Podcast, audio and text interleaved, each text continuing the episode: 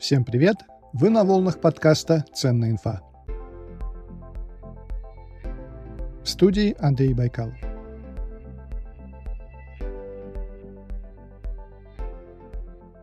По традиции несколько объявлений. Первое. Хочу напомнить, что на моей странице в Патреоне вы можете стать резидентом подкаста. Звучит красиво – резидент подкаста. И за этой красотой скрываются вполне конкретные вещи – Резиденты подкаста получают бесплатные книги, промокоды, а также спецвыпуски под названием «500 страниц» с обзорами книг. Ссылка в описании, заходите и вступайте в сообщество ценной инфы. Еще 20 секунд полезной информации. Если вы любите читать, а я в этом не сомневаюсь, то компания Onyx Books выпустила книжку, которая свободно помещается в карман джинсов, модель Volta 3 – красивая, как гладкий камешек, отполированный волнами, удобная, как любимое кресло и полезная, как овсяная каша по утрам. Onyx Books, Вольта 3. Покупаете книгу, получаете знания. А знания — это ваша сила, как говорил Фрэнсис Бэкон, знаменитый английский философ и сторонник доказательного научного подхода. Ссылка на книгу в описании.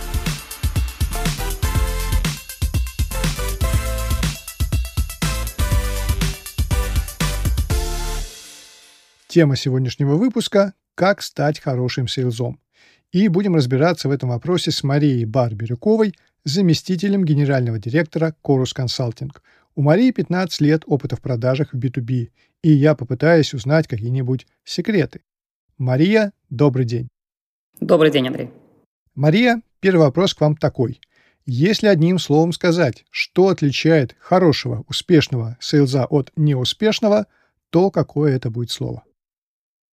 Партнер. Э, ну, если одним словом, то партнер. Да? Если все-таки немножечко расширить, то э, хороший sale – это не sale, ну, крутой sale, да, как у вас да, вопрос звучал. То есть, э, ну, во-первых, давным-давно уже продажи в B2B – это не продажа. То есть продажа, вот ты пришел, продал услугу, что-то сделал и ушел, там, подписал акт.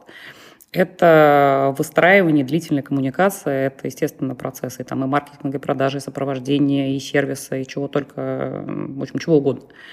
И когда ты приходишь к заказчику на этапе, когда ты хочешь понять его потребности и понять, что у него конкретно болит, и становишься его партнером по решению этих э, болей, там, задач, проблем, по-разному можно говорить, э, тогда выстраивается та самая продажа, о которой многие мечтают. Давайте дальше продолжим нашу беседу в режиме практикума. Как вы делаете первое касание? По телефону, по имейлу или по мессенджеру теперь стало модным? Если по имейлу, уместны ли шутки или наоборот э, в B2B шутки неуместны? Какие у вас правила в компании по этому пункту? Ну, насчет шуток все, конечно, очень индивидуально. Я думаю, что при первом касании точно они неуместны, потому что мы пока еще не очень хорошо знаем заказчика и не очень понимаем, как он отреагирует. То есть шутки это хорошо, но вовремя и с, в понятном контексте, безусловно. Вот поэтому все-таки все должно быть как-то в корпоративном ключе. Если говорить про первое касание, ну, смотрите, нет какого-то стандарта, что обязательно нужно там позвонить или написать. Но у меня глубокое убеждение, что э, только переписка, email или там мессенджер или еще что-то, она порочна. Может, я, конечно, крамольную вещь скажу, но вообще лучше, чем мощное общение, даже в условиях нашей замечательной удаленки, все равно никто пока еще ничего не придумал. Вот любой сложный вопрос или любую сложную продажу, продажу гораздо проще э, закрывать, конечно, при э, встрече, ну и уж как минимум разговоре. Э, понятно, какие-то вопросы можно уточнять. Что нужно писать обязательно? То есть нужно писать все, что должно остаться где-то в какой-то жесткой копии. То есть это э, финансовые условия, коммерческие условия, это какие-то договоренности, скидки, э, ну, любая какая-то переписка, которая, в которой должно участвовать некоторое количество людей, которые, например, там, в очных встречах не присутствуют. Но если мы хотим уточнить какие-то детали, там очень-очень важна эмоция. Невозможно эмоцию донести через мессенджер или через электронное письмо. Напоминаю, что мы работаем в режиме практикума, поэтому я прошу больше практики. И следующий вопрос такой. Как вы работаете с клиентами, которые морозятся, которые завяли, не хотят понимать решения, все откладывают решения? Вот как вы с ними работаете, как их пингуете правильно, как пинговать? Как вы находите ключик волшебный э, к их разуму? Смотрите, когда человек начинает морозиться по какой-либо э, причине, надо сначала эту причину понять. Вот, потому что если мы будем просто бесконечно звонить 20 раз заказчику, который не берет от нас трубку или начнет ее кидать, ну, лучше точно не будет. В каких случаях клиенты начинают морозиться? Чаще всего это идет от самого начала. Мы плохо собрали информацию. Ну, заказчик пришел, говорит, мне надо коммерческое предложение, у нас вот это, мы выбираем такую систему, приходите. И sale бежит, э, привлекает там технических специалистов, они формируют какие-то матрицы, коммерческие предложения, Оказывается, что это был там руководитель проекта, который не так давно пришел в компанию, и, в принципе, у него задача просто собрать КП по рынку и дальше представить какую-то информацию руководству. Будет он с вами общаться после полученного КП? Ну, скорее всего, нет, ему просто это не нужно. А вы ничего не узнали про компанию, никакая у нее ситуация на рынке, не понимаете, кто там руководитель, не попытались выйти или найти этого, да, там, какого-то человека, который еще один. Э, ключевой момент, мы никогда в заказчиках не общаемся с одним человеком. Это просто очень важно. Потому что как только мы начинаем общаться с одним человеком, это означает очень-очень э, малую вероятность закрытия этой сделки. Очень редко, особенно в крупных клиентах, один человек принимает окончательное решение. Ну, практически никогда. И поэтому, если мы больше никого не знаем, то он и будет морозиться и э, от нас скрываться. Вот, поэтому э, если человек начинает морозиться, а нам кажется, кажется, что вероятность продажи высока, и что все-таки у заказчика есть какая-то потребность, и мы что-то пособирали, мы э, начинаем узнавать, а кто еще заинтересован в решении проблем компании. И будем стараться выходить конкретно на этих людей. Угу. Хорошо. И такой вопрос. Как СИЗУ организовать работу в CRM, чтобы CRM не превратилась в помойку? Мой личный опыт неудачный. Я пробовал BitX24, пробовал в план еще какие-то CRM-ки подбирал. Более-менее у меня что-то стало получаться в Trello, хотя это crm не назовешь, но, по крайней мере, карточки Kanban, они помогают видеть структуру того, что мне нужно сделать. Какой у вас опыт, как у вас в компании вернее так, раз мы в режиме практики, какие дадите рекомендации, как организовать работу в CRM? Есть два варианта, и третьего обычно не дано. Первый – это вариант э, жесткой э, такой процедуры, регламентов, когда продавцов бьют там палкой по всем возможным местам, по рукам, по ногам. И, собственно говоря, это такая жесткая история, когда депримирование, нет сделки, в CRM нет э, бонуса, ну и вообще, да, если там не занес, то, там, не знаю, уволить тебя через три месяца. И я, на самом деле, таких компаний встречаю, и там, в принципе, это работает. Более того, я даже знаю очень крупных вендоров, ну, например, компания Microsoft. Э, у них э, работа в CRM не просто является обязательной, а они отчитываются на основании информации в CRM-системе, на многочисленных планерках, и они действительно не получают никаких бонусов, если, собственно говоря, у них там все не зафиксировано. Ну, это определенный инструмент, который им помогает. Э, как у нас компания, да, э, это второй вариант, и, наверное, он самый хороший, но и самый сложный. И опять же, это идет от стратегии. Если процесс взаимодействия с клиентом конкретным, с целевым в компании является ключевым, одним из ключевых процессов, то CRM – это всего лишь звено. Вот я вам признаюсь честно, потому что CRM я занимаюсь много-много лет и знаю разные-разные системы, от B24 до Dynamics, Zibel и всего прочего, э, не имеет значения информационная система, если нет процесса. Хоть волшебная будет у вас какая-то супер красивая штука стоять на э, компьютере, но не будет ей продавец пользоваться, если он не понимает конкретно зачем. И когда CRM становится частью, да, то есть, собственно говоря, продавец, на начальном этапе он приходит, у него как раз есть там вся информация и по чек-листам, и по презентационным материалам, и он понимает, каким образом ему переходить с этапа на этап, какие-то подсказочки и прочее, то есть вот как это работает, например, в Корусе сейчас, его, поверьте, не нужно будет заставлять. Он там видит, например, план-факт и очень э, красивую цифру, которая вырисовывается в случае выполнения этого плана. То есть это, собственно говоря, формирование того же pipeline а, э, по которым э, контролируются продажи в компании. То есть pipeline э, – это инструмент финансового, я бы даже сказала, стратегического планирования. У вас есть конкретный план, который по договорам вы смотрите, и вы смотрите взвешенный прогноз, ну или взвешенный pipeline, кому как нравится – и понимаете, что если у вас э, цифра там не очень хорошая, то не то, что даже премию вы не получите, а это может идти о вообще там сокращении бюджета какого-то конкретного направления. То есть, по сути, CRM и прогнозы CRM – это инструмент не только продавца и руководителя, это инструмент финансового генерального директора. Но это процесс сквозной, который должен существовать во всей компании. У нас так работает. И заставлять продавцов работать в CRM у нас не нужно, потому что они понимают, если они не в CRM, они вообще не в контексте процесса. А вы можете связать это с воронкой продаж? Вот мне просто следующий вопрос у меня о KPI для сейлза. Вот. И, и эти KPI меня интересуют э, в свете вот воронки продаж. Какой она должна быть, на ваш взгляд? Есть ли здесь связь с CRM и есть ли здесь связь с выработкой? Вот сколько писем он должен отправить в день, сколько он звонков должен отправить в день, чтобы воронка работала действительно как пылесос? Воронка, безусловно, должна быть, и воронка, по сути, это часть того же pipeline а. Ну, то есть, э, если у вас внедрен понятный процесс, у вас начинается, не знаю, там от Э, получение лида, дальше у него квалификация, дальше там коммерческое предложение, дальше презентация или наоборот э, шорт-лист, э, договор и прочее. У всех просто эти этапы, понятно, могут отличаться. У нас даже в компании они отличаются, потому что у нас абсолютно разные могут быть продукты на разных этапах, разный длительный, длительность цикла и, и, и так дальше. Но, тем не менее, общий сквозной процесс, он один.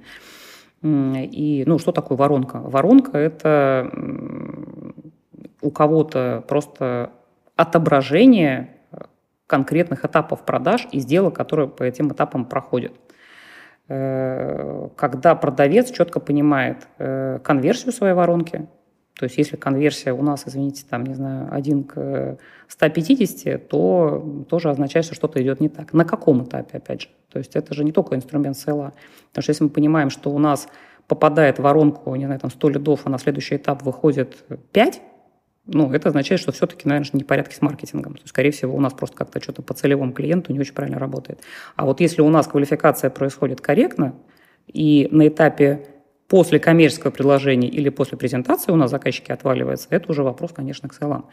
Вот, поэтому если мы контролируем воронку, если она адекватна и у нас там реальная информация, то это операционный инструмент, собственно говоря, корректировок. А что мы должны в нашем процессе продаж и взаимодействия клиента подкрутить? Ну или в идеальном случае мы ничего не должны, у нас все хорошо работает, просто должны э, им более качественные услуги оказывать. Хорошо, а по выработке как, какие у вас требования? По конверсии, может быть, вы имеете в виду? Выработка. 100 звонков в день, 50 писем, три внешние а. встречи или так далее. Потому что вот воронка-то она из этих вещей складывается. Если не звонить, а просто сидеть, тупо пялиться в монитор и думать, а, нет, что ему звонить, он у меня квалификацию не проходит, не буду ему звонить, я и так все понял. У нас в компании нет обязательных э, нормативов по количеству звонков и встреч. Объясню почему. Э, как я уже сказала, э, каждая продажа – это, во-первых, очень такой длительный процесс, и расписать на полгода, условно говоря, там, на каждый день, что конкретно по этой сделке должен делать продавец, это просто не очень эффективно. Как я уже сказала, у нас есть все-таки подготовительные материалы, которые э, и рекомендованные материалы для обучения продавцов, и мы их обучаем по этим материалам, э, когда гораздо более эффективно э, СЛУ будущему объясняют, что в какой момент он должен сделать, в том числе там, на этапе квалификации, в том числе на этапе презентации, в том числе э, на этапе коммерческого предложения. Потому что количество здесь не всегда перерастает в качество. Я слышала разные варианты.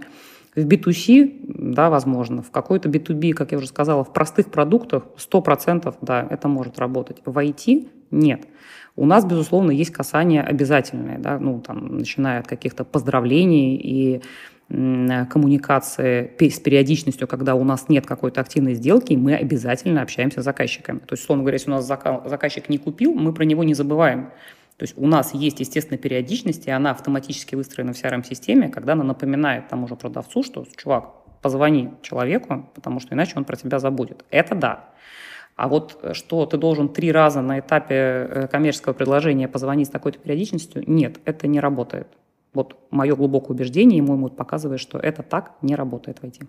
Ну, все равно тема любопытная, может быть, для какого-нибудь следующего выпуска месяца через три с вами еще встретимся, потому что вот э, говорим про KPI для СЛЗа, да, э, план продаж хорошо, но если нет плана по выработке, откуда взяться плану продаж, да? Вот тут много, на мой взгляд, можно спорить. Мне кажется, вопрос достаточно веселый и интересный готова подискутировать. Мне кажется, это прямо отдельная тема. Было бы интересно, знаете, даже такой круглый стол собрать, потому что я знаю альтернативные мнения и прям людей, которые очень жестко доказывают, что это все ерунда. Если нет у тебя плана по звонкам и по встречам, у тебя никогда не случится продажи.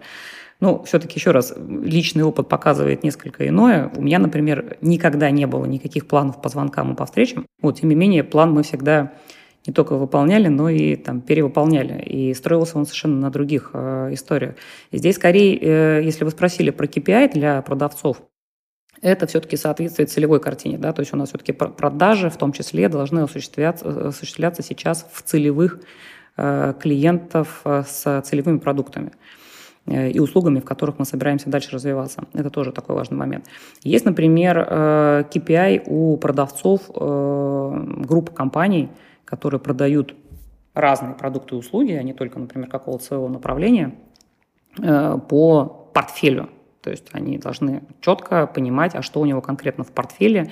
И если они работают на аккаунте, на одном большом крупном, они должны очень хорошо понимать общую стратегическую картину. Не то, что у него там CRM ему нужен, или там, не знаю, личный кабинет, или там электронный документооборот.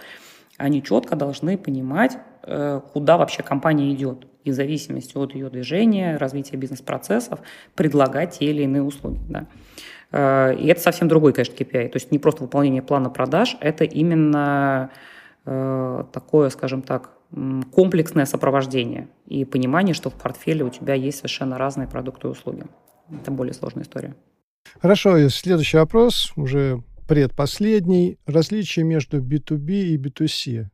Опять же, есть теория, что никаких по большому счету различий нет, потому что генеральный директор э, завода железобетонных изделий одновременно может быть и папой малыша, которому срочно нужны памперсы. То есть мы все равно продаем людям. С вашей точки зрения, есть какие-то различия в продажах B2C и B2B или нет?